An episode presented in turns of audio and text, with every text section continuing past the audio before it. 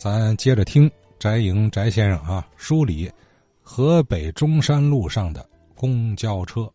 嗯，昨天呢节目里呢，呃，我讲到了河北区境内有轨电车的开通，还有这个停运拆除，然后呢由这个公共汽车呃代替运行的这段历史。之后，呃，到了七十年代这个末期啊，也就是改革开放以来。为了解决这个工厂企业职工通勤的需要，陆续呢开通了很多三字头的公共汽车高峰线路。呃，比如说吧，像七九年六月二十一号开通了途经河北区南口路还有白庙工业区的三零幺路。这趟三零幺路呢，其实就是一路和十八路的联运线路，就直接从人民大楼可以开到北仓。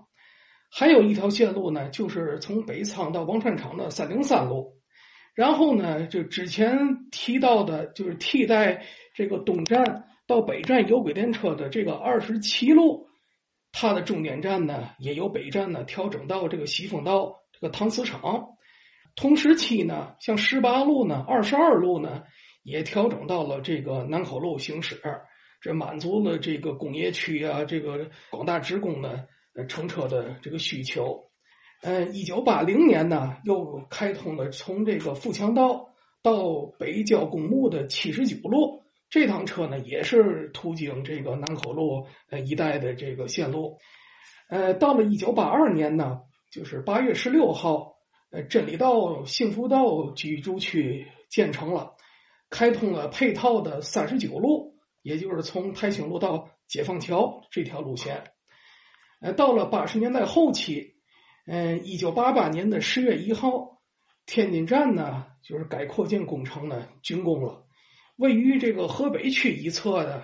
这个天津站副广场，这个公交枢纽站呢投入使用。这个站呢，就是当时，但当然也是现在，就是天津市最大的一个公共汽车的枢纽站。呃，最早呢，像八路啊、二十四路啊、十三路。二十七路、五十路成为这个首批进天津站运营的这个线路，然后呢，也是在同年，呃，一路车队呢开通了从北站到人民大楼的这个优质车线路。什么叫优质车呢？就是主要为了这个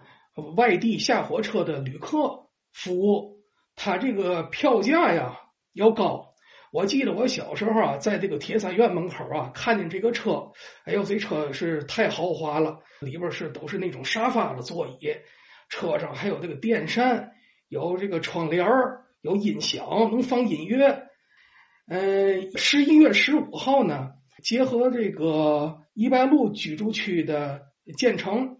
北站车队呢又开通了这个五十五路公交车，这个五十五路呢。其实呢，就是六路的一条辅助线路，它从这个苏北路到宜兴府啊，跟六路是并线的。然后到了一白路口呢，劈个叉往西，然后呢奔一白楼。我记得我小时候坐这趟车的时候呢，就这五十五路感觉就是特别难等。为嘛呢？就是老看这六路一辆一辆的走，因为六路它有很多这个宜兴府的小圈车，就是等不来这个五，就是这五十五路啊，它就不发车。差不多这一五十五跟六路啊是这个呃一比三那么一个比例，就是发这个三辆六路才能走一辆五十五。然后呢，也是在这个一九八八年的十二月一号，又开通了这个泰兴路到月儿河道的五十六路。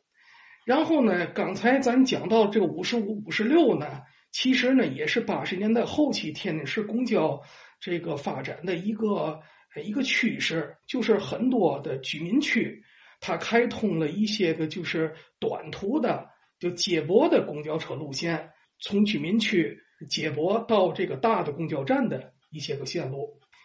到了一九九三年呢，呃九月二十七号呢，北站立交桥呢和中山北路呢拓宽工程就竣工了。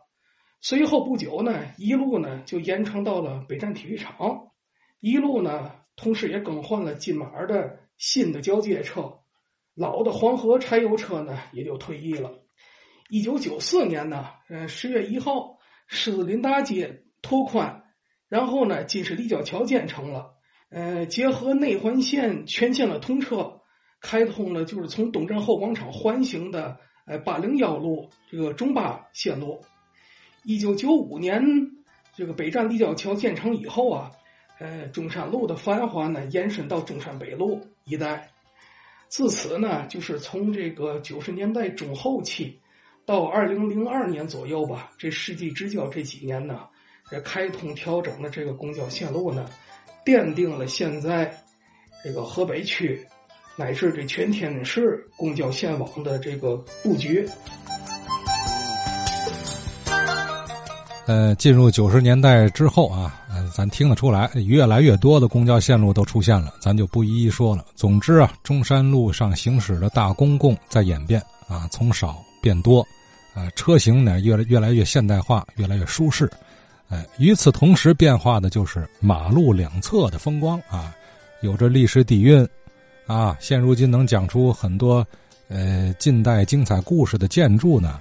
哎，我们发现越来越少了。